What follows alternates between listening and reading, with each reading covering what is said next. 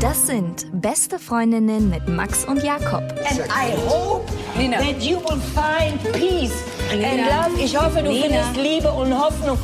Und, und du wirst die Menschen aussprechen lassen und dich nicht lustig machen über meine Freunde hier. Der ultrasexuelle Podcast. Präsentiert von Mit Vergnügen. Hallo und herzlich willkommen bei Beste Freundinnen. Hallo, hallo. Wer sich auf eine lauschige Folge eingestellt hat zum Lachen, der wird wieder einmal enttäuscht werden. es ist hier einfach jetzt im Moment schlechte Stimmung, ne? Bitte nicht schon wieder. Oh Gott, es wird auf jeden Fall wieder so ein kleiner Seelenstriptease. Wirklich von dir oder was? Ich habe nichts wirklich zum Strippen da. Also bin ich auch nicht bereit zu. Du bist ja auch wieder nackt. Ja, genau. Ich will ganz kurz auf die Facebook-Nachrichten eingehen und die ganzen Hörermails, die kamen. Es war wirklich krass. Also aufgrund der letzten Folge, eine Nachricht, die das Leben verändert, hieß sie, glaube ich, haben wir total viele Nachrichten gekriegt von euch und das war wirklich krass. Also ich hatte das Gefühl, obwohl man sich ja irgendwie nicht kennt, kennt man sich schon. Hm. Und die Geschichten der Leute, die verbinden und ganz, ganz viele Leute haben auch was ähnliches erlebt oder wünschen einem Glück bei der Entscheidung. Und ich kann nicht leugnen, dass es mir nicht ein kleines Quäntchen Druck macht. Ach, echt, So wie wenn Papa sagt, das schaffst du schon, Junge. Und du denkst dir, ja, stimmt, vielleicht schaffe ich es, aber es macht mir auch ein bisschen Druck. Klar, weil ich kriege ja Zuneigung in dem Moment und Zuneigung ist ja was Schönes. Und wenn du einmal den süßen Nektar der Zuneigung ge- gekostet hast, willst du, dass das nicht mehr ausbleibt. Hm. Apropos äh, Zuneigung, wir lesen ja auch immer Rezensionen auf iTunes vor. Und da schreibt TRP, weshalb sind hier die Titel und weitere Begriffe feminisiert? Sind es nicht zwei Männer? Soll das witzig sein? Manche Antworten schallen durch den Weltraum und ich glaube, wir lassen das so wabern, oder? Also ich hätte auch eine Antwort drauf, aber Ja, bitte? der Name ist ja entstanden, weil wir nicht so richtig wussten und dachten, es wäre eine ganz gute Idee. Wir haben ja schon letztes Mal überlegt, führt er vielleicht dazu, dass gerade Männer den Podcast nicht hören, weil sie genau denken, da sitzen zwei Frauen, die labern und Ja. der, das tolle Wortspiel funktioniert am Ende überhaupt nicht. Aber wir kommen jetzt auch nicht mehr raus aus der Nummer. Das ist Ja, so heißt er jetzt. Ja. Egal. Dann schreibt Luca Lena 1994, lass mich raten, wann du geboren bist und welche. Nach wie vor ein toller Podcast, lustig und interessant, mit ernsten und witzigen Themen. Man sollte ihn von Anfang an hören, um alle Insider etc. zu verstehen. Mhm. Die alte Seelenfickerin. Ja, richtig. Ich glaube, wir gehen gleich ins Eingemachte rein, ne? Gerne. Ich weiß nicht, ob du es mitgekriegt hast. Ich bin nicht so allzu guter Stimmung gewesen heute. Hier ist so ein bisschen dick Luft im Haus.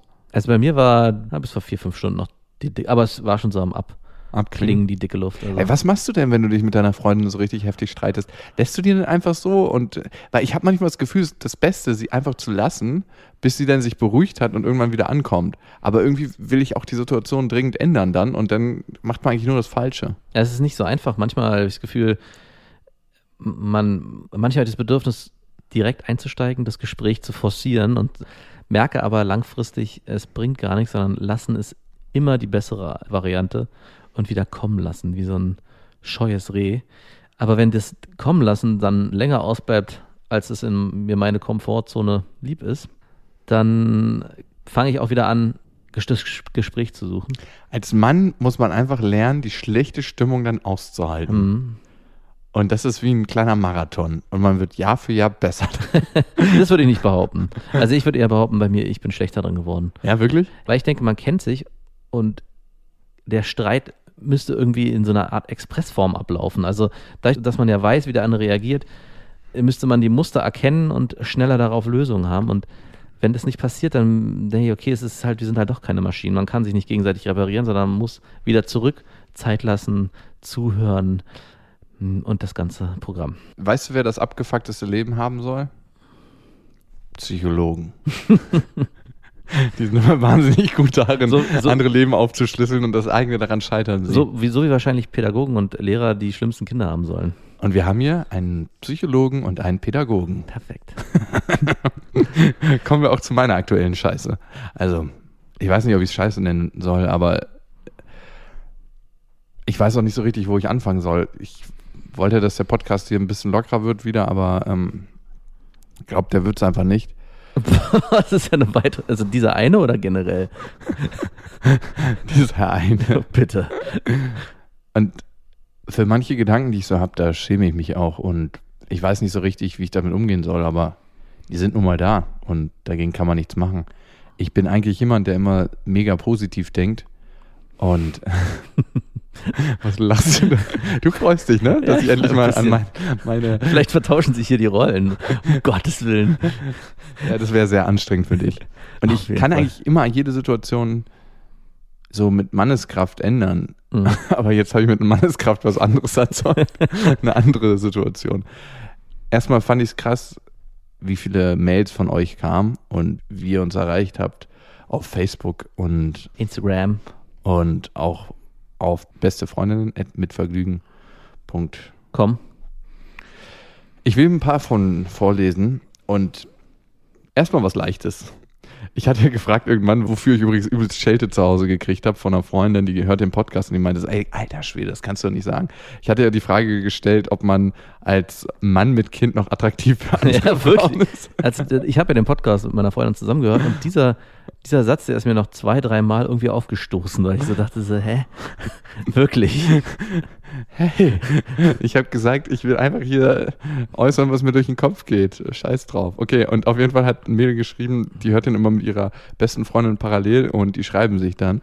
Lol, er fragt nur, ob man als Mann für Frauen attraktiv ist, wenn man ein Kind hat. Ich denke mir nur so, Degi, da habe ich ein Codewort für. HV. Und das steht für? Hepatitis? Keine Ahnung. Heißer Vater. Ah ja. Ah, okay. Okay, kommen wir mit so einer anderen Mail. Hallo Jakob, seit Ewigkeiten möchtest du eine Familie gründen. Kam das immer so raus im Podcast? Ja, doch, dein Wunsch, dein Traum war, also den hast du öfters dargestellt, so die, das idealisierte Bild. Okay. So mit Frau und Familie und irgendwann soll es dann soweit sein. Er schreibt weiter. Gewisse Eigenschaften nerven dich an dir, die du einfach nicht abstellen kannst. Da der konventionelle Weg nicht zu einem befriedigenden Ergebnis führt, müssen unkonventionelle Methoden her. Philosophisch in dem Fall betrachtet, unkonventionell funktioniert aber nur so lange, wie man es nicht selbst plant und nicht in der Hand hat. Ich vermute mal, dass deine Freundin genau die unkonventionelle Art benutzt hat, dich rumzukriegen, die man bei dir noch nicht angewendet hatte. Jetzt zum Kern. Im Vergleich ist die Verhütungsmethode Temperaturmessung eine der unsichersten Methoden von allen. Danke für gar nichts.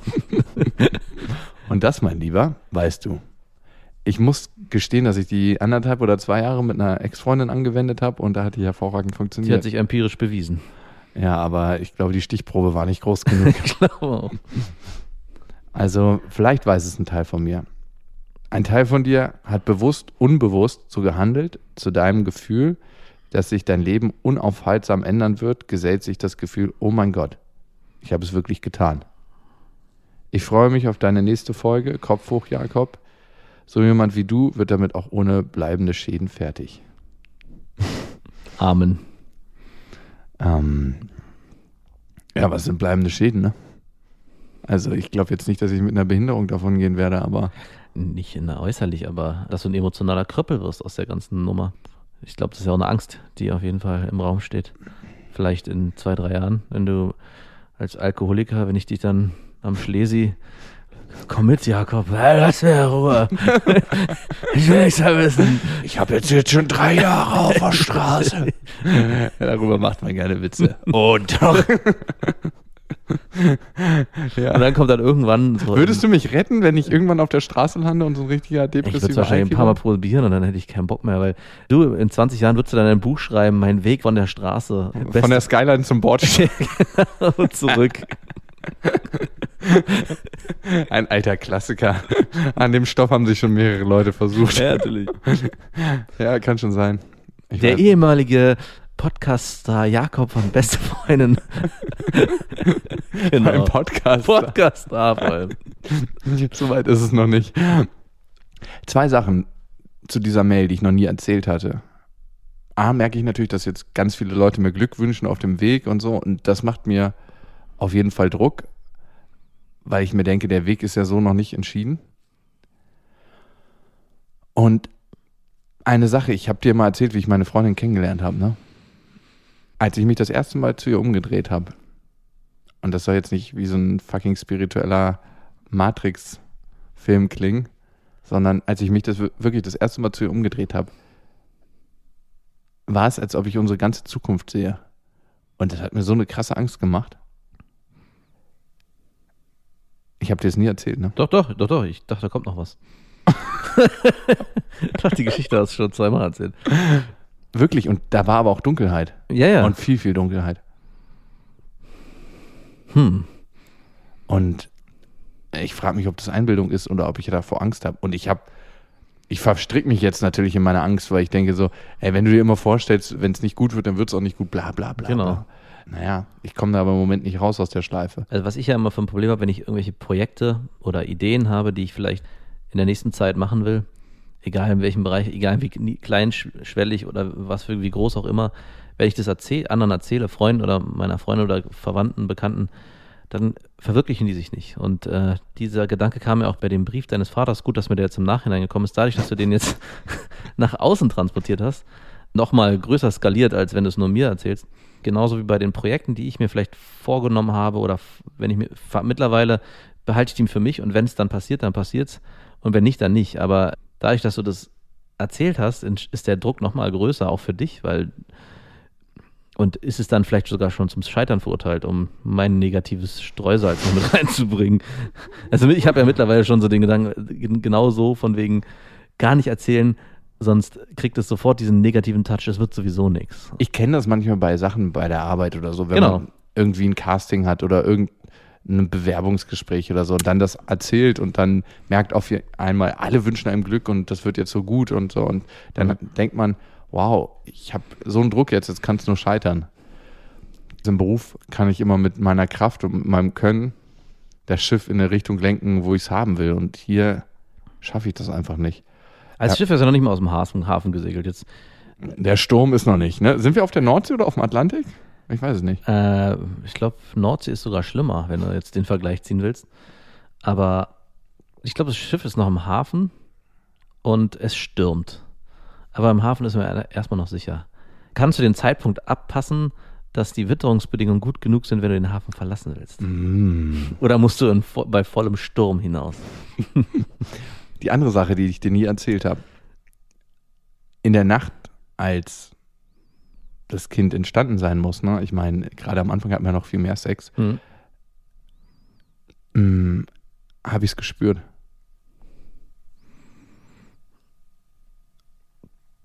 Irgendwie schäme ich mich für viele Sachen jetzt. Also, dass ich eigentlich mein Leben immer so im Griff habe und jetzt auf einmal nicht. Und ich habe Angst davor, dass wenn das Kind kommt, dass ich mich gar nicht so freue, weißt du? Ja, aber das ist auch ein, also ein berechtigter Gedanke, den hatte ich zum Teil auch. Also, beziehungsweise noch, noch mal mehr, so dieses Gefühl am Anfang, als das Kind da war, das war schon krass, aber so in den nächsten, auch das stimmt auch nicht, in den nächsten Wochen war es auch noch intensiver. Es gab so einen Punkt, wo ich so dachte, so, hm, irgendwie, das ist es jetzt so. Also ich dachte, das, also So wie bei Sex, da stellt man auch So, irgendwann und- fest, das ist es jetzt, okay. Und, äh, aber das verändert sich nochmal. Also es ist nicht so, es ist nicht so, dass man, dass es irgendwie so, so ein Blitzfeuerwerk gibt und auf einmal so ein, und auf einmal ist es so extrem krass und man Und- fühlt ganz viel und es ist man so liebt die. intensiv. Das lieben schon, aber es ist nicht so, so eine Gefühlsexplosion, die mit einem Mal kommt. Das ist eher, also so ist es bei mir, es ist eher ein, ein Prozess, der immer intensiver wird und immer schöner. Also es ist gar nicht so, dass ich sage, ich will es gar nicht so kategorisieren, dass der Anfang besser oder schlechter war, aber es war nicht so, dass mit der Geburt gleich so und jetzt ist irgendwie eine neue Welt sofort hat sich eröffnet. Natürlich schon in irgendeiner Weise, aber nicht so explosionsartig. Und da waren auch negative Gefühle dabei, natürlich. Also auch, auch du, ey, ich glaube, es ist auch völlig realistisch und normal bei jedem, der ein Kind hat, der dann nachts aufsteht und diese ganzen Scheißzeiten, die es gibt, das kommt, wird auch kommen. Und ich glaube, davon musst du dich auch freimachen, dass du nicht in diesen Druck reinkommst. Da ist jetzt was Neues, was vielleicht total schön ist und mir immer wieder suggeriert wird von ganz vielen außerhalb, dass es das Tollste auf der Welt ist. Und dann stehst du da bei der Geburt und hast dann vielleicht auch noch den Geburtsprozess, der ja an sich jetzt auch nichts ist, wo ich sage, als Mann, hm, geil, möchte ich dabei sein. Das war sowieso für mich so, und dachte so, oh Gott, dieser lange Prozess der Geburt, hoffentlich muss ich den mich, also diesen Gedanken hatte ich vorher, hoffentlich muss ich da nicht acht Stunden auf, stehen. einer, auf einem Ohr Metal gehört, auf dem anderen das Schreien. Und ich konnte dem ja dann entgehen, weil es ja dann ein Kaiserschnitt war, was dann auch nicht lustig war, aber egal. als das Kind dann da war, war dieser, dieses, war es kein Explosionsmoment. Es war schon irgendwo ein Explosionsmoment, aber es war nicht so, das, also ist nicht wie, wie eine Film. Erleuchtung oder so. Wir hatten ja mal über, ist, äh, ist man irgendwie, kann man erleuchtet werden oder dass man, das, ich dachte, ich könnte es damit vergleichen. Man ist dann so und hat so einen Aha-Moment und versteht auf einmal das Universum. Und so ist es nicht. Es ist nicht, das kommt mit der Zeit und wird inten- intensiver. Und ich glaube, das ist auch das eigentliche, das Geheimnis der Sache. Es ist ein Prozess und der verändert dich so sehr irgendwie, wenn du dich drauf einlässt, dass Glaub- es dann das Schöne ist am Ende. Glaubst du, ich lasse mich drauf ein? Ja, auf jeden Fall.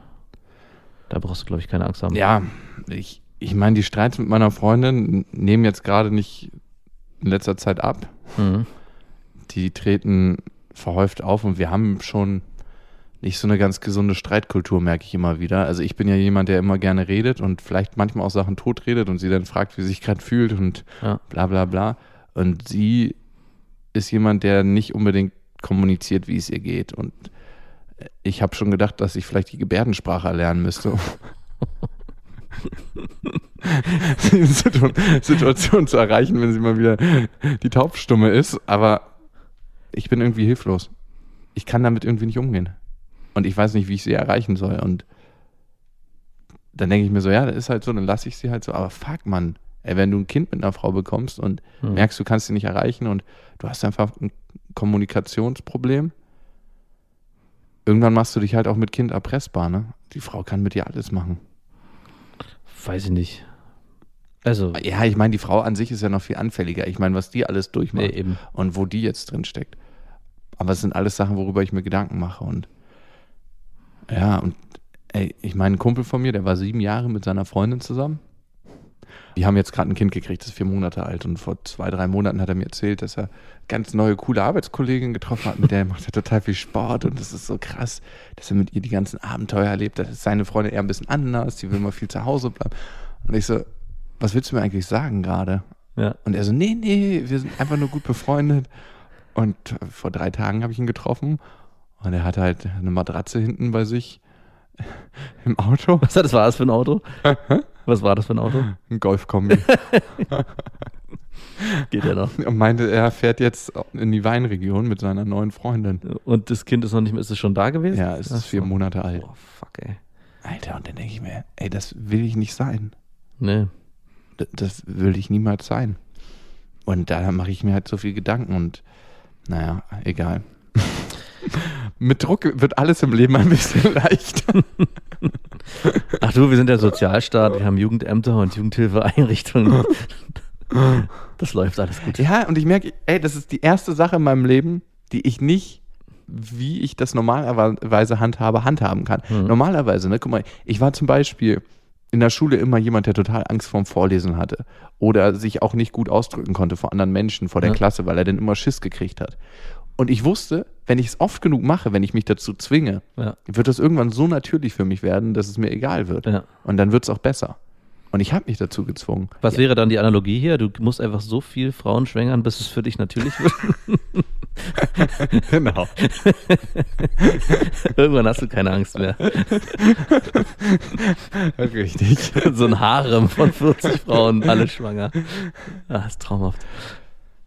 Ja, aber was wäre die Analogie in dem? Also es gibt, ja, stimmt, Ja, die gibt's guck mal, nicht. ich kann kein Gespräch mit meiner Freundin erzwingen. Ich kann nicht dafür garantieren, dass alles geil wird. Mhm. Ich kann mein Bestes geben und dann muss ich die Situation fließen lassen und das bin ich nicht gewohnt.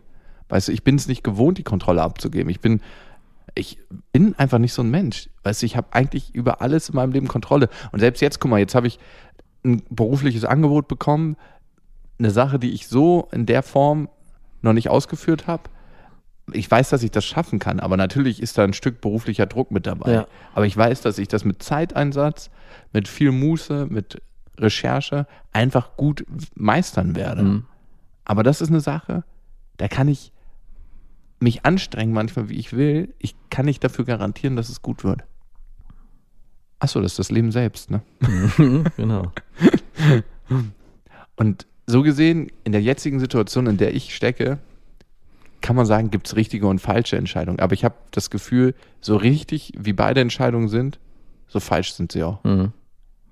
Ich bin auch ein bisschen ratlos. Ich glaube, wir, Danke für deine mitfühlenden Worte. wir müssen da noch ein paar Folgen machen.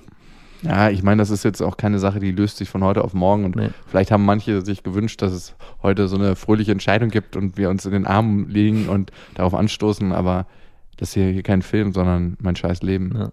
Mein scheiß Leben. Die neue Podcast-Serie mit Jakob. mein Scheiß, genau, mein Scheißleben. Ja, Mit Melancholie durch den Alltag. Unter der Brücke am Schlesischen Tor. die feine Würze. okay. Ja, wer sich gefragt hat, wo das Schlesische Tor ist, ich meine, es hören ja nicht nur äh, Berliner zu, das ist sozusagen der Touristen-Hotspot der Mitzwanziger in Berlin. Und ein bisschen abgefuckt. Aber nicht so abgefuckt wie das Cottbusser Tor. Das Cottbusser Tor sage ich immer, wenn Berlin eine Heroinspritze wäre, dann wäre das Cotti die Öffnung. Christiane F. wurde dann letztens erst wieder gesichtet. Shoutouts an dieser Stelle. so, jetzt geht's mir auch schon wieder besser. ja, mir auch. Ich glaube, darum gucken manche Menschen Nachrichten. Anderes Thema. Ich war jetzt eine Woche surfen Ja, und ich musste mich einfach mal ein bisschen ablenken. Also klingt zwar egoistisch, aber ist aber so. Ist so. Meine Freundin hat keinen Urlaub gemacht, aber ich. Also, der hat ja Urlaub vor dir, ist ja vielleicht auch was wert. Ist auch Urlaub, ja. Ja. Das erste, was ich sagen muss, ich gehe, seitdem ich da war, in diesem Urlaub nicht mehr in die Sonne. Weil ich habe da so viele alte Touristen gesehen. Touristinnen, Touristinnen? Und Touristen. Ja. Und du kannst dir nicht vorstellen, die sahen alle aus wie alte, kennst du so richtig abgesessene Ledersessel? Ich stelle mir das immer so vor, wie Hodensackhaut. Hodensackhaut, aber da noch so eine braune Paste drüber, in Selbstbräuner eingeschmiert und nochmal faltiger. Du kannst es dir nicht vorstellen. Das waren einfach Menschen, die lagen 20, 30 Jahre in der Sonne und die sahen so schlimm aus. Ja. Und seitdem bin ich einfach nicht mehr in der Sonne. Also ich war ja noch nie so ein großer Sonnenanbeter, aber ich habe mir erstmal so ein, so ein Sonnenschutzding, ich sah aus wirklich wie so ein Kampftaucher. Ich, normalerweise surft man ja oberkörperfrei, aber ich habe mir erstmal so ein Lycra, so heißt das, das schützt vor der Sonne, mit einer Haube und Schirm geholt, habe 50er Sonnencreme in mein Gesicht geballert und eine Sonnenbrille sogar getragen. Also das Einzige, wo ich einigermaßen braun geworden bin, sind die Hände. Und die Hände altern ab jetzt bei mir. Am schnellsten. Die sind jetzt schon irgendwie 45 und der Rest des Körpers ist gefühlte 20. Okay. Ich merke es mir. Wirklich, das ist der Tod. So eine sonnengegerbte Haut, also wenn die nicht übertrieben ist, kann doch auch was Schönes haben, oder? Das ist ich. Magst du, Nee, ich mag keine Hodensackhaut, aber ich stelle mir das jetzt gar nicht so dramatisch vor. mach mal die Augen zu und küss mich am Hodensack. Dann weißt du, wie es ist, deine Freundin nach 40 Jahren Sonnenbaden zu küssen. Ja, ich glaube auch nicht, dass es unbedingt besser wird, jetzt über die Jahre Nee. in, in der Sonne zu baden. Ich meine, ist zwar ein schönes Gefühl und es sieht auch ganz geil aus mit 25, wenn man schön sonnengebräunt ist, aber ey, wenn du einfach erstmal 40 oder 50 bist, ist vorbei. Also schön PC-Bräune im Büro sitzen ist eigentlich das ja, Gesündeste. voll. Also, oder im Schatten halt, ne? Ja, oder im Schatten. So. Auf jeden Fall hat, hat das gut getan, das Surfen. Und ich war mal mit einem Kumpel, der sich gerade von seiner Freundin getrennt hat. Und der hat wirklich alle erdenklichen Dating-Apps gerade am Laufen, inklusive Instagram, was ja auch manchmal eine größere Dating-Plattform ist, Ja. die es gerade gibt. Und er haut immer den gleichen Spruch raus. Wie geht's? Er meint, er macht sich gar nicht die Mühe. Ja. Und der, ich glaube, datet sich gerade parallel mit fünf, sechs Frauen. Und es ging wirklich permanent nur ums Ficken. Mhm. Ey, ich hatte es irgendwann so über. Ich meine, ich stecke auch gerade in einer anderen Situation, wo ich mir einfach diese ganzen Fickgespräche nicht anhören will. Aber auch in diesem respektlosen Ton. Ne? Also manche schicken ihm dann so erotische Fotos oder Nacktfotos, meistens ohne Gesicht drauf, was ich für cleverer halte. Und schreiben dann aber so, warum wollen wir uns eigentlich treffen? Dann denke ich mir so, ey, ganz ehrlich, das ist nicht so eine ganz clevere Nummer. Erst Nacktfotos sch- zu schicken und dann zu fragen, woran der Mann interessiert ist. Ja. Huh, woran könnte er wohl interessiert sein, wenn du ihm gerade so einen optischen Reiz gibst? Ich habe dann aber auch so ein bisschen Mitleid mit den Frauen, weil ich mir denke, wow, ey, wenn du so in der Notdurft bist, dass du Nacktfotos, wenn du denkst, das ist dein einziger Wert, ich bin mittlerweile so ein zahnloser Hund geworden, Wirklich, also ich habe ja, wir der, haben, der wir nur haben- noch bellt, aber nicht mehr beißt. ich habe ja beide, ich habe ja genau auch da letztens drüber nachgedacht und äh, musste dann auch so überlegen in der Situation, sind wir so extrem verweichlicht. Also auch gerade, wenn man sich unsere ersten Folgen anhört und wir auch von Feministinnen beschimpft worden, sind wir vielleicht infiltriert worden von Feministinnen und sind mittlerweile. Die sind jetzt mittlerweile bei uns bei der, jeder Aufzeichnung dabei. Ja. Alice Schwarzer sitzt hier mit am Tisch. Hey, geht doch mal wieder weg, geht doch mal feiern, tut, noch, tut doch mal was. Seid doch mal wieder richtige Männer und nicht so eine Mem. Aber so wie der geredet hat, habe ich nicht geredet. Also er meinte halt zu mir immer, die eine hat so Br- Brustfotos geschickt, ne? die hatte wirklich richtig geile Titten, also muss man einfach sagen.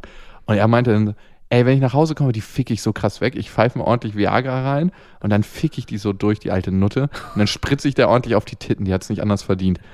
Und dann denke ich mir, was geht in dir vor, dass du so über Frauen reden musst? Mhm.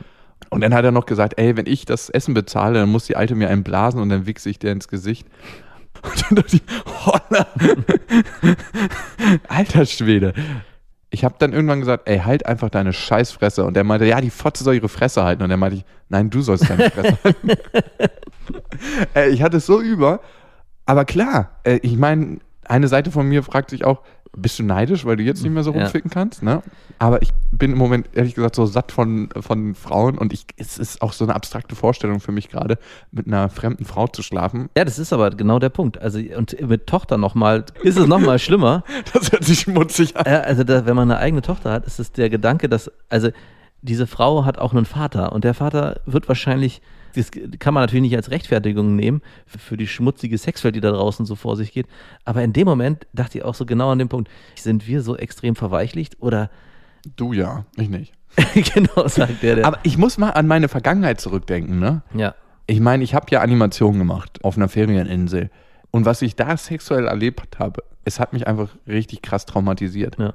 Da, wir gucken da, glaube ich, zu sensibel drauf. Ich glaube auch, dass die, dass wir weder den, den Männern, die sich so verhalten und den, die Frauen mit den Frauen so kommunizieren und auch untereinander so reden, als auch den Frauen gerecht werden. Ich glaube, die wollen das in gewisser Weise auch, gewisser Weise auch beide. Also ich kann mir einfach nicht vorstellen, dass eine Frau, die eine ernsthafte Beziehung sucht, wo es nicht nur um Sex geht. Doch, also wenn, wenn ich Das Bilder- glaubst du. Ich glaube aber, manche Frauen. das ist aber auch schon anmaßend, wenn man sich hinsetzt und sagt, ja, nee, aber ich glaube, eine Frau will immer, bla, das ist Nein, eine Frau will nicht immer eine Beziehung. Eine Frau will auch einfach nur ficken, klar. Aber ich glaube nicht, dass er wird nicht zu der hingehen. Und genau das meine ich nämlich. Da sind wir wieder bei Ehrlichkeit. Die Frau hat ganz konkret gefragt, was willst du Mhm. von mir? Und er ist nicht zu der hingegangen und hat gesagt, ja du, ich habe erstmal Lust nur mit dir zu schlafen. Aber er meinte, nö, er ähm, ist da nicht ehrlich zu den Frauen. War ich auch nie. Ja, ich wollte gerade sagen. Wer überhaupt? Ja? Wer ist da ehrlich, ne? Und welche Frau sagt dann, ja, okay, dann ficken wir halt nur, Ja. ne? Ähm, sagt ja auch keine Frau. Also kann man da als Mann eigentlich ehrlich sein, wenn eine Frau so eine Frage stellt? Aber ich glaube schon, dass manche Frauen so krass enttäuscht sind jetzt über die Jahre, dass sie sich mit dem kleineren Übel oder mit dem, ja, ich krieg halt nur noch Sex ab, angefreundet haben. Das Mhm. ist das halt, was sie bekommen. Ach, das weiß ich nicht. Also das würde mir ein bisschen zu weit gehen. Glaubst du wirklich? Ja, leider schon. I swear. I swear. Es gibt Frauen, die sind so. Und die, das ist Also dann wir hatten, besser ja als gar nichts. wir hatten ja auf der Lesereise auch mal die Frage, wo kann man Männer kennenlernen? Auf Lesereise zum Beispiel. Und da, letztes Mal saß ich auch in der Bar und dachte so, hier, da kamen irgendwie so aufgebrezelte, jetzt muss ich wieder aufpassen, Frauen rein und äh, dachte so, okay, ja, die haben eine Attraktivität, die sehen gut aus, die sehen, oder na, bombastisch wäre übertrieben, aber welche Männer sprechen die an? Bestimmt nicht die, die jetzt gerade sagen, hm, okay, mit der könnte ich mir eine Beziehung vorstellen und Kinder kriegen. Also wer potenziell, und das kann man sehr übertragen auf alles, wer Instagram benutzt, wer Tinder benutzt, wer in Bars geht, wo es wirkt, wo man weiß, man wird angesprochen von einem bestimmten Typ von Männern. Also wenn man sich das, wenn man sich dem sozusagen auch hingibt, muss man nicht erwarten, dass man, einen, also es gilt für beide Seiten, eine Person auf Personen trifft, die wirklich nur das eine wollen und einen dann am Ende auch behandeln wie Dreck im Sinne von gefickt weg- komm, ehrlich. Nicht nur, aber äh, also um nochmal auf die Lesereise zurückzukommen, ich denke schon, dass es hilfreich ist, wenn man sich überlegt, was habe ich für, oder was interessiert mich, was will ich und ähm, Was sind meine Qualitäten neben meines Äußeren? Genau, und wo kann ich mit jemandem kennenlernen, der sich vielleicht genau dafür interessiert? Und das wird, glaube ich, nicht abends in einer Bar irgendwo mitten. Also, das kann passieren, ich will das nicht ausschließen. Einspruch, euer Ehren. Ja, bitte, dann du. Also ich habe vier oder fünf meiner Ex-Freundinnen in einer Bar kennengelernt oder im Club. Und ich habe die nicht angesprochen, weil ich gespürt habe, was sie für ein tolles Karma haben oder weil die gerade in der Ecke saßen und ein Buch gelesen haben. Sondern weil die geil aussahen. Natürlich, und das wird, ich sage auch, das kann ja auch passieren, aber die Gefahr, dass man dort auf solche, auf Typen trifft, die wirklich nur das eine wollen und aber einem was vorgaukeln, ist, glaube ich, weitaus höher, als wenn du versuchst, dich irgendwo, also wir hatten ja, wir hatten, konnten auch nur bedingt Beispiele nennen, wir hatten dann wirklich nur gesagt Lesungen. Ich glaube, dessen muss man sich immer bewusst sein, dass natürlich, wenn man sich so bewegt im Netz oder auch in, in der Öffentlichkeit, dass man immer Gefahr läuft, auf solche Typen, auf so eine Blender zu treffen. Aber auf beiden Seiten. Also ich glaube auch ein Mann, der sagt, ich will eine ernsthafte Beziehung mit einer Frau führen und suche hier jemanden fürs Leben. Das kann genauso sein, dass er auf jemanden trifft, der nach zwei, nach zwei Wochen sagt, gut, das war's. Ich hatte nur Bock auf eine schnelle Nummer. Also ich glaube, Mhm, ja. die Gefahr besteht immer. Um nochmal auf den Punkt zu kommen, was mich eigentlich so aufgeregt hat an dieser ganzen, an dem Gespräch mit uns- dem unserem gemeinsamen Kumpel, ist die Art und Weise der Sprache. Also die, dieses Abwertende, dieses fast, also schon Jetzt pfeife ich mir Viagra rein und fick die Nutte na, das, ordentlich. ja, das, ja, genau, das kann ja auch sein, das wusste ich gar nicht. Aber und da weiß ich nicht, inwieweit ich da auch eher bei mir gucken muss, wie habe ich selber früher auch gesprochen. Ich meine, ich habe jetzt nochmal einen Prozess durchgemacht mit Frau und Kind und äh, bin aber bin auch ein paar Jahre älter geworden. Ich glaube aber schon, dass man, dass ich auch mal in einem Alter war, wo ich auch so vielleicht nicht, aber zumindest Gedanken auch so geredet habe. Aber ich weiß nicht, ob ich so offen. Äh, doch, ich glaube schon. Also äh, vielleicht nicht so hart, aber der Gedankengang war schon da. Und dann ist eher die Frage: Ist es verwerflich, so zu denken? Ist es, hat es nicht auch eine Berechtigung, vielleicht auch mal in so einer destruktiven Denke zu sein und zu sagen, ich bin jetzt in so einer Lebensphase und dann ist es halt so. Wenn man da wieder rauskommt, ist es, kann es auch, glaube ich, mal gesund sein, auch wenn, wenn es, äh, es gibt immer Ich wieder. weiß nicht, ich fand so darüber zu reden schon immer ein Stück weit abstoßend. Ich habe dir erzählt mit meiner Erfahrung als Animateur und dass ich da echt Sachen gesehen habe, die will ich am liebsten aus meinem Gedächtnis löschen. Hm. Also eine ist zum Beispiel, ich bin in einen Raum reingekommen, das war so ein Gruppenraum am Anfang, wo wir alle geschlafen haben und zwei Kollegen von mir haben da gerade eine Frau verräumt und einer hat sich einfach die Hose runtergezogen und hat mitgemacht, ne?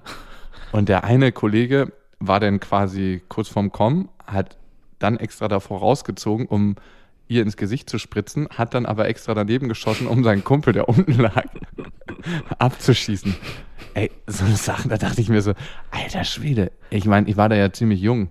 Ich war da gerade mal 20 Jahre und hatte so einen ganzen Kram noch nicht mal in Pornos gesehen. und das dann live zu erleben, war irgendwie der absolute Abfuck für mein Gehirn. Das glaube ich. Also, oder auch, was Frauen da teilweise abgezogen haben. Ich hatte, Aber das ist doch das, was ich meine. Vielleicht hat es in einer gewissen äh, Lebensphase eine Berechtigung, auch zu, da zu sein, dass man sich sowohl so behandeln lässt, als auch so verhält. Wenn man aus dem wieder rauskommt. Ich glaube, la gesund auf la lange Sicht ist das nicht. also zwei Sachen. Warum man das Bedürfnis hat, eine Frau so zu behandeln, kann ich schon verstehen. Also jetzt nicht ganz so niederträchtig, aber es ist ja, hat ja auch ein Stück was Geiles, ne? Mhm. So richtig durchzubumsen. Aber als Frau sich so behandeln zu lassen, weiß ich nicht, warum das so geil ist. Ähm, ich meine, was anderes da, was ich da erlebt habe. Da war eine, ein Gast, die war eigentlich, hat einen relativ seriösen Eindruck gemacht. Und ein Kumpel meinte zu mir, ja du, ähm, die hat sich gestern von mir und vier Kumpels richtig durchhämmern lassen. Also ein Sechser quasi. Also fünf Männer, eine Frau. Und da denke ich mir so, alter Schwede. Ja, aber bitte, warum denn nicht, wenn sie es will? Alter, aber ist das nicht Abfuck in deinem Kopf, wenn du dir sowas vorstellst? Jetzt gerade oder mit 20? Äh, egal wann. Naja, das ist ja immer noch ein Unterschied, ob ich selber will oder ob ich es ob ich's akzeptieren kann, dass ein anderer das für sich als geil empfindet und das für sich vielleicht auch ausprobieren will und braucht. Also, weiß ich nicht. Das ist das, was ich meine. Also, es, darf es auch seine Berechtigung haben, dass jemand gerade in so einer Phase ist und sagt, ich will das so. Und es ist auch ein. Also ich will es einfach nicht so, ich habe gemerkt, ich habe es krass verurteilt und dachte, bin dann einen Schritt zurück und dachte so, in welcher Position bin ich eigentlich, dass ich hier äh, jemanden verurteile oder auch Menschen verurteile, die sich gerade so befinden. Nee, äh, verurteilen, finde ich, hast du recht. Aber es geht schon in so eine Richtung. Ja, also, nee, also, aber ich will es mir an, nicht anhören, nicht jeden Tag. Genau, das ist aber auch eine. Und darum habe ich gesagt, halt die Fresse Genau, und genau, das ist erzähl auch- das jemand, das- den es interessiert. Das ist gleich der Punkt, dass du sagst, du, äh, mit mir nicht. Ja, also du, ich, Mich kannst du verbal nicht so ficken. nein, aber äh, du kannst gerne, wenn du das gerade brauchst, aber bitte bei mir nicht. In meiner Gegenwart will ich das nicht haben. Und dann dürfte es auch eigentlich geklärt sein, das Thema. Und Sprache macht auch total was mit dem, wie du die Welt siehst. Na, natürlich. Ah, na, hallo. Wenn du halt irgendwie nur Nutten auf der Welt siehst, die du eine vollwichsen willst, dann siehst du halt auch nur Nutten, die du vollwichsen kannst. Und Also ich hatte, äh, der Vergleich passt jetzt nicht ganz gut. Ich hatte letztens wieder ein Gespräch mit meiner Mutter. Und ähm, tut mir leid. Ich wollte es eigentlich vorher sagen, aber dann kamst du schon mit Nutten um die Ecke.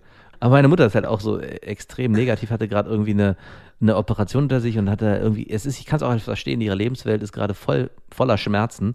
Aber das dann auf alles zu übertragen und in der Sprache dann auch so, und ich saß da und konnte mich, meine so, habe ich alle immer versucht, jeden Gedanken, den sie negativ formuliert hat, sofort umzudrehen, sage ich, nein, ist doch alles gut, ist doch äh, gar nicht schlecht, dass es so und so ist. Und ich saß da, saß so, boah, Das ist ey, sehr ermüdend, wie, wie anstrengend das auch sein muss. Ich habe es auch sofort zurückgespielt und meinte, Mama, wie anstrengend es ist, sich in so einer Gedankenwelt zu belegen, das musste ich doch fertig machen.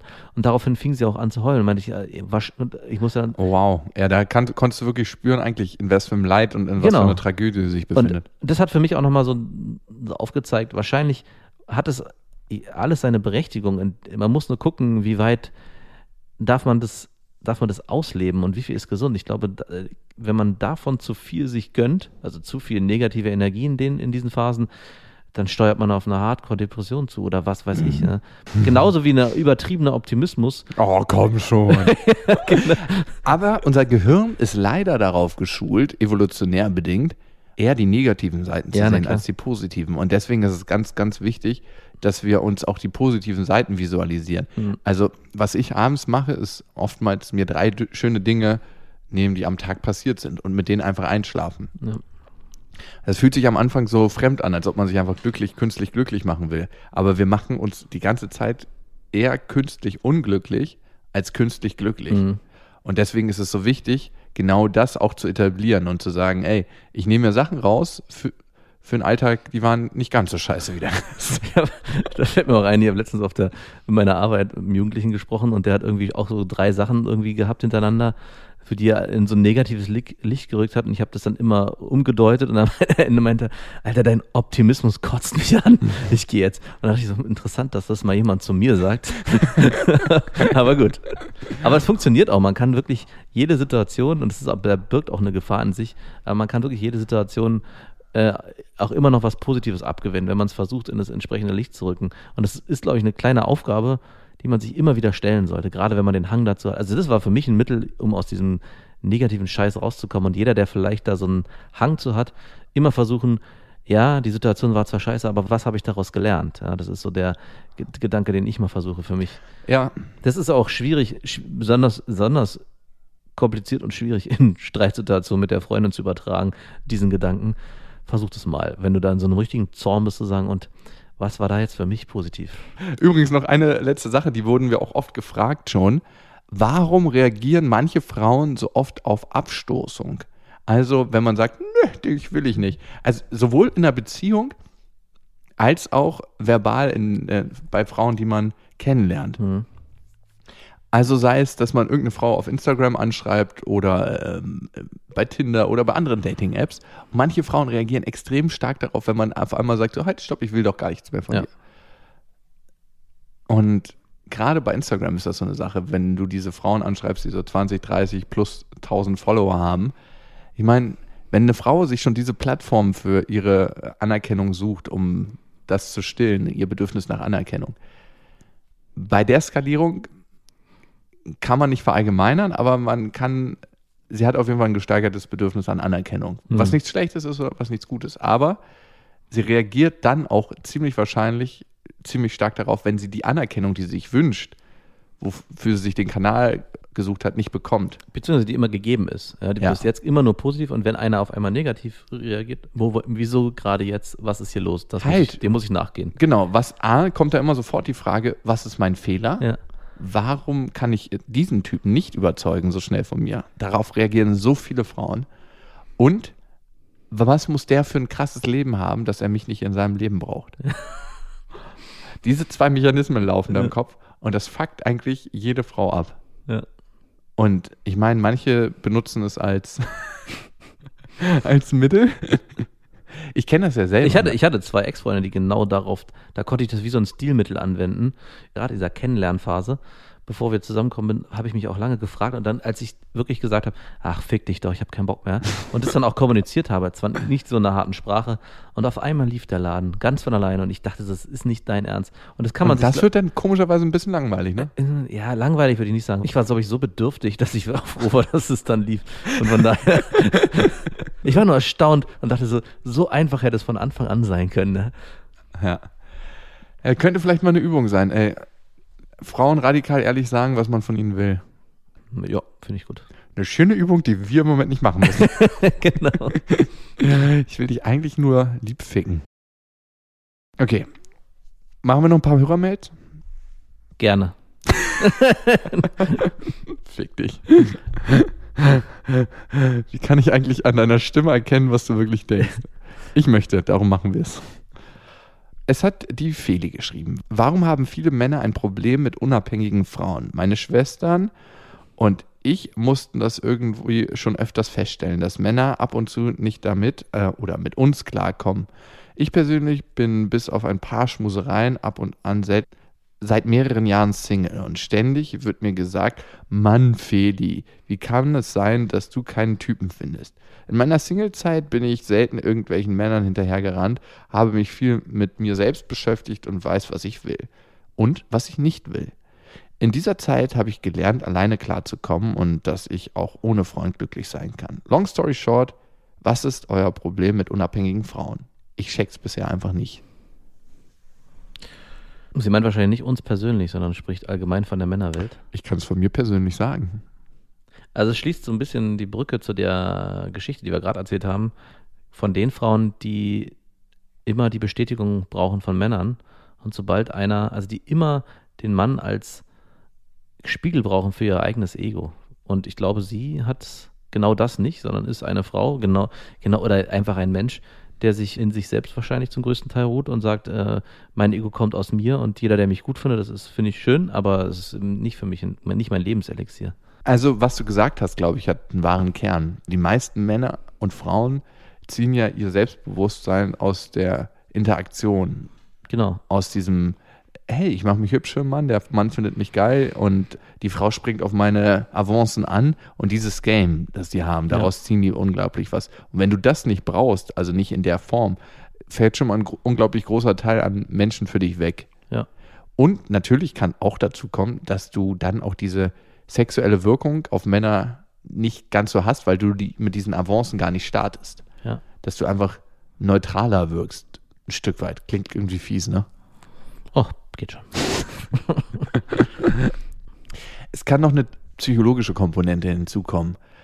Ich glaube, einige Männer hatten auch abgefuckte Mütter in einer bestimmten Form. Mhm. Und wie Frauen die Heimat suchen, suchen auch Männer immer eine Heimat. Und es kann sein, dass wir dieses abgefuckte Mutterbild, was wir selber erlebt haben, in unseren Frauen, die wir uns aussuchen, suchen. Ja. Und wenn du eine Frau bist, die einfach diese ganzen psychischen Probleme nicht mitbringt, können viele Männer auf den ersten Blick erstmal kein Zuhause darin finden. Aber ich glaube, ein Mann, der für sich seine Themen erkannt hat, der wird wiederum das genießen mit dir und das gut finden. Ich glaube auch viele Männer haben auch so ein bisschen das Bedürfnis, dass die Frau in gewisser Form von einem abhängig ist. Also nicht in wirklich abhängig im Sinne von, also man wünscht sich eine Frau, die selbstständig ist und alles alleine hinkriegt. Aber das birgt natürlich auch immer die Gefahr, dass die immer ohne einen klarkommt. Also dass sie einen nicht, nicht braucht zum Überleben. Und ich glaube, viele Männer haben, das, haben dieses wohlige Gefühl der Komfortzone, dass die Frau so eine gewisse Form abhängig ist von dem Mann. Also das ist ja auch ein Defizit, ne? Genau. Eigentlich ein eigenes Defizit. Ja. Wenn eine Frau von dir abhängig ist, dann weiß sie, läuft mir nicht so schnell weg, Genau. weil die braucht mich und Genau. so. Wow, ja, das kann auf jeden Fall auch noch hinzukommen. Also definitiv. und ständig mit der Angst leben zu müssen, dass die Frau nicht bei mir bleibt, weil sie so eigenständig und selbstständig ist. Ich glaube, das halten viele Männer nicht aus. Aber ich finde es gut, Feli. Veränder dich da nicht, verstell dich nicht. Nee, also wird auf jeden Fall der kommen. Also ich meine, das klingt so wie so ein Großmutterspruch, aber ich glaube, es gibt viele Männer, die unabhängige Frauen genießen. Inklusive uns beiden Weinkennern. so. Hallo Max, hallo Jakob. Kommen wir zur nächsten Mail. Hallo Max, hallo Jakob. Oft habt ihr schon über Ehrlichkeit in der Beziehung geredet und ähnliches. Ich bin total überzeugt davon, dass es wichtig ist. Ich habe mich neulich aber gefragt, inwieweit. Mein Freund muss beruflich öfters im Jahr mal für ein paar Wochen weg. Er kommt dann an den Wochenenden nach Hause. Er fehlt mir unter der Woche aber dann trotzdem extrem. Gerade an den Tagen, an denen ich krank bin und nichts machen kann. Da nerven Freundinnen am meisten Mhm, übrigens. genau. Dann will, will der Mann auch gar nicht da sein. Für mich hat der Partner die oberste Priorität. Und ich muss zugeben, dass ich sehr anhänglich und auch eifersüchtig bin. Oft kommt es zu Situationen, in denen ich Kommentare mache, ihm deutlich mache, dass er seine Zeit lieber mit mir verbringen soll, dass ich mit ihm telefonieren will, weil er weg ist, etc. Einerseits will ich ehrlich sein und ihm sagen, was ich darüber denke und ihm meine Bedürfnisse mitteilen. Andererseits will ich nicht, dass er sich unter Druck gesetzt fühlt. Wie soll ich mit der Situation umgehen? Also ich sehe überhaupt gar kein Problem darin, ähm, das immer wieder zu kommunizieren, wenn er für sich trotzdem standhaft bleiben kann, ja, ich höre dich, ich äh, sehe das und verstehe dich. But it's not my fucking problem. genau. Also ich finde es sowohl wichtig, dass sie das immer wieder kommen, also dass sie es immer wieder kommuniziert. Ich würde es gar nicht groß verstecken wollen, auch wenn es vielleicht irgendwann nervt. Und wenn es ihn nervt, dann muss er das dann auch irgendwann, muss er das dann sagen. Ich finde es viel gesünder, dass, wenn sie das immer wieder thematisiert und er dann trotzdem bei sich bleiben kann und sagen kann, jo, ist so, sehe ich, aber ich führe auch mein Leben und ich brauche das nicht so. Ja. Ob das dann am Ende dazu führt, dass sie vielleicht nicht zusammenpassen, ist dann nochmal eine ganz andere Geschichte und steht auf, auf einer ganz anderen Seite. Muss überhaupt nicht sein.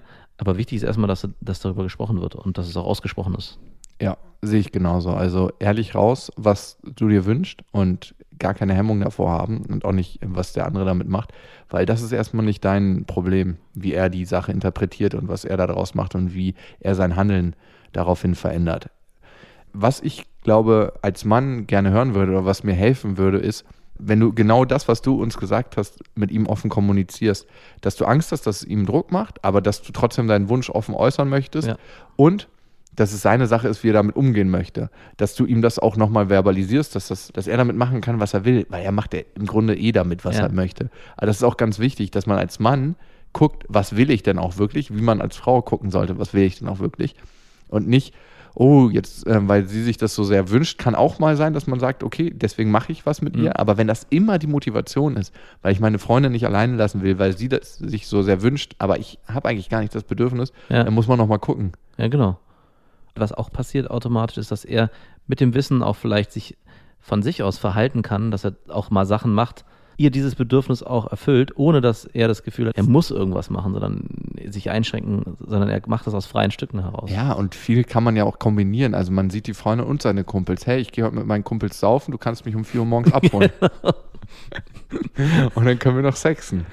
Super. Und ich bin dann auch so ein bisschen leidlich krank, dann kannst du dich auch um mich kümmern. Perfekt. Am nächsten Tag. ja, genau. Okay. Marvin schreibt. Hi Jakob. Ging irgendwie nur an mich. okay, ich guck mal weg. Ich hätte eine kleine Frage an dich. Im Buch habe ich jedoch schon Anstöße dazu gefunden, aber trotzdem hier nochmal. Weißt du, warum man sich tendenziell zur besten Freundin hingezogen fühlt und sogar mit ihr schlafen will und das Gefühl nicht loslassen kann? Also warum fühlt man sich zu seiner besten Freundin hingezogen, auch körperlich?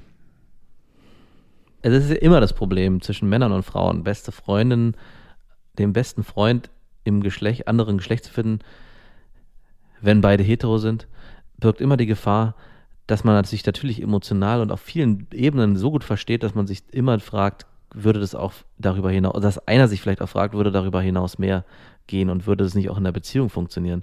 Und dass er den Wunsch hat, mit seiner besten Freundin zu schlafen und auch mit ihr vielleicht sogar zusammenzukommen, ist absolut verständlich. Und deswegen sagen wir ja auch immer, sind Beziehungen zwischen Männern und Frauen auch so extrem schwierig, weil es immer diese Komponente gibt, dass man miteinander halt mehr will, was, glaube ich, also ich hätte nicht das Bedürfnis, meinen besten Kumpel zu verräumen. Das ist einfach so.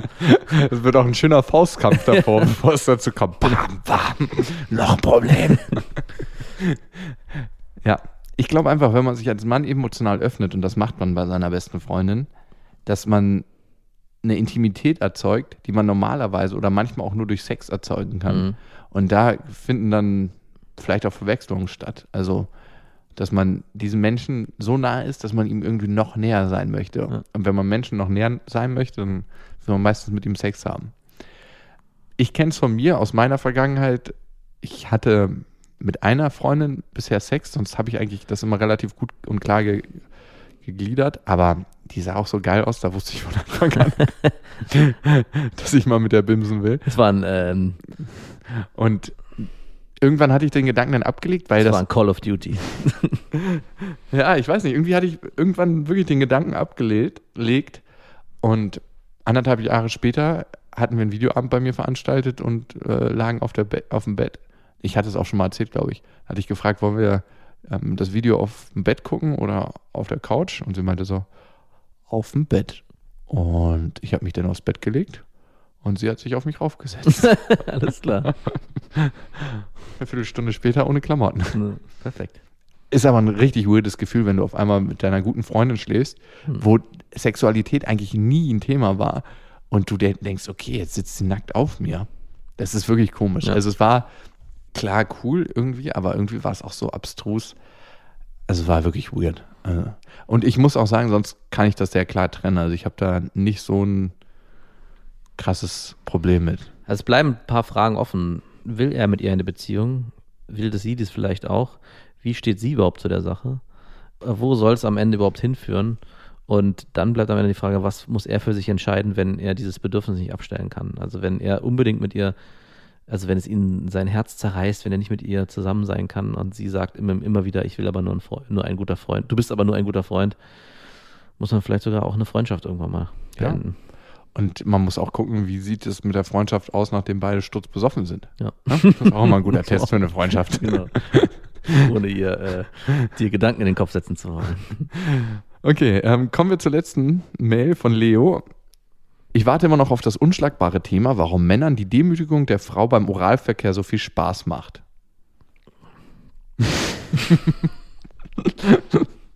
Passt auch ganz gut heute rein. Ja, ich, ich weiß gar nicht, ob ich es Demütigung nennen würde, aber ich kenne es natürlich schon, wenn einem einer geblasen wird und man guckt so nach unten und denkt sich, das ist irgendwie ein mächtiges Gefühl.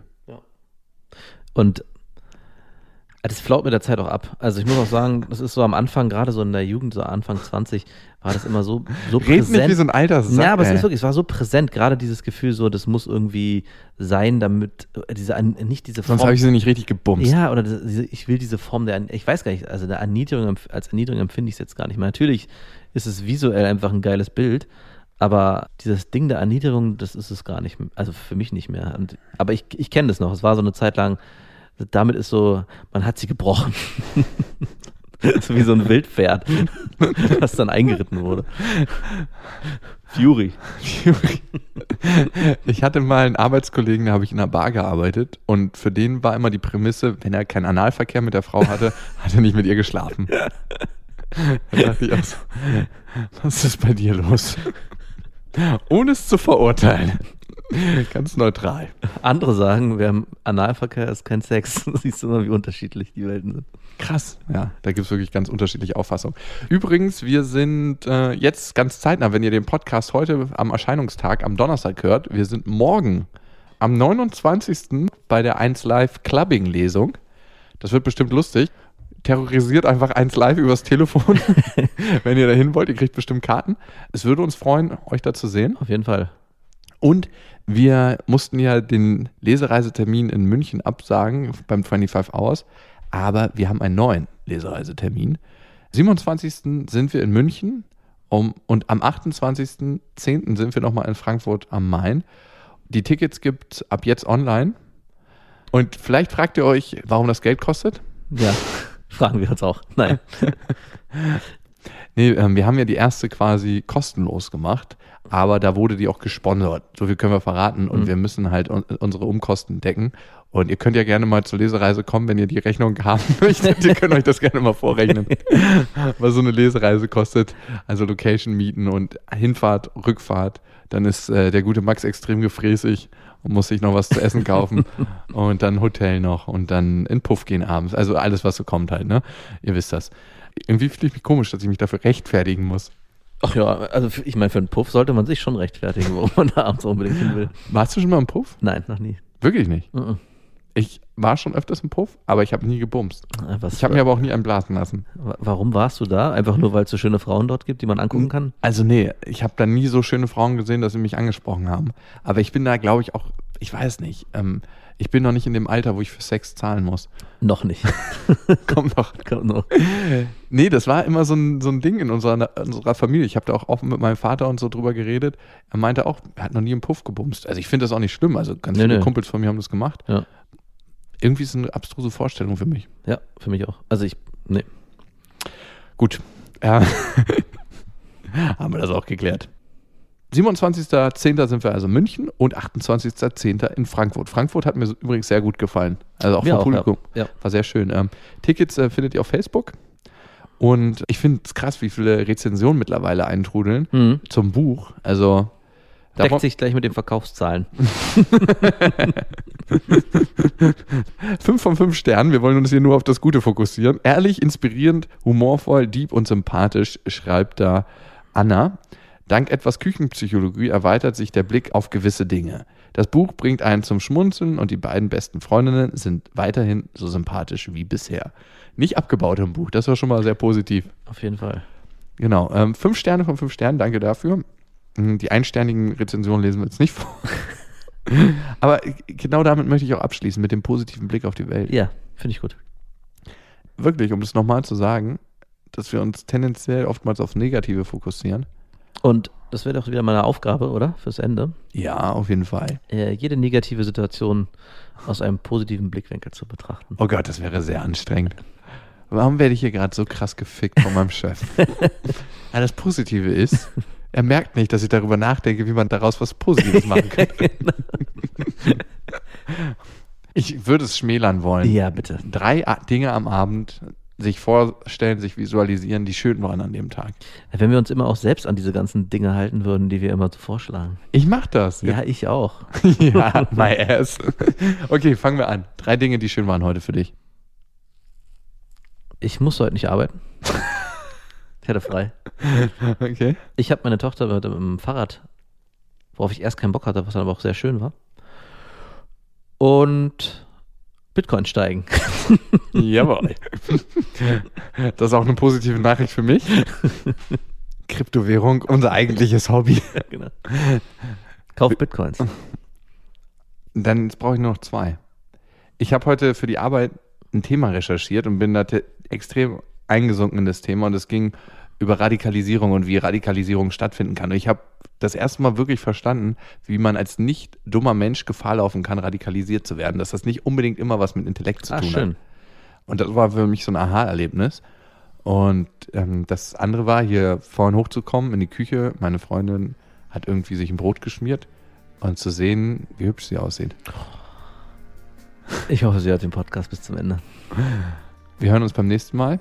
Egal, wo ihr gerade seid, ob ihr euch gerade eine Stulle schmiert, ob ihr euch unter der Decke selbst befriedigt, ob ihr bei der Arbeit seid und euch ablenkt oder ob ihr einschlaft oder aufwacht. Bis dahin, wir wünschen euch was. Mit Vergnügen präsentiert Beste Freundinnen mit Max und Jakob. Jetzt auch als Abo auf iTunes.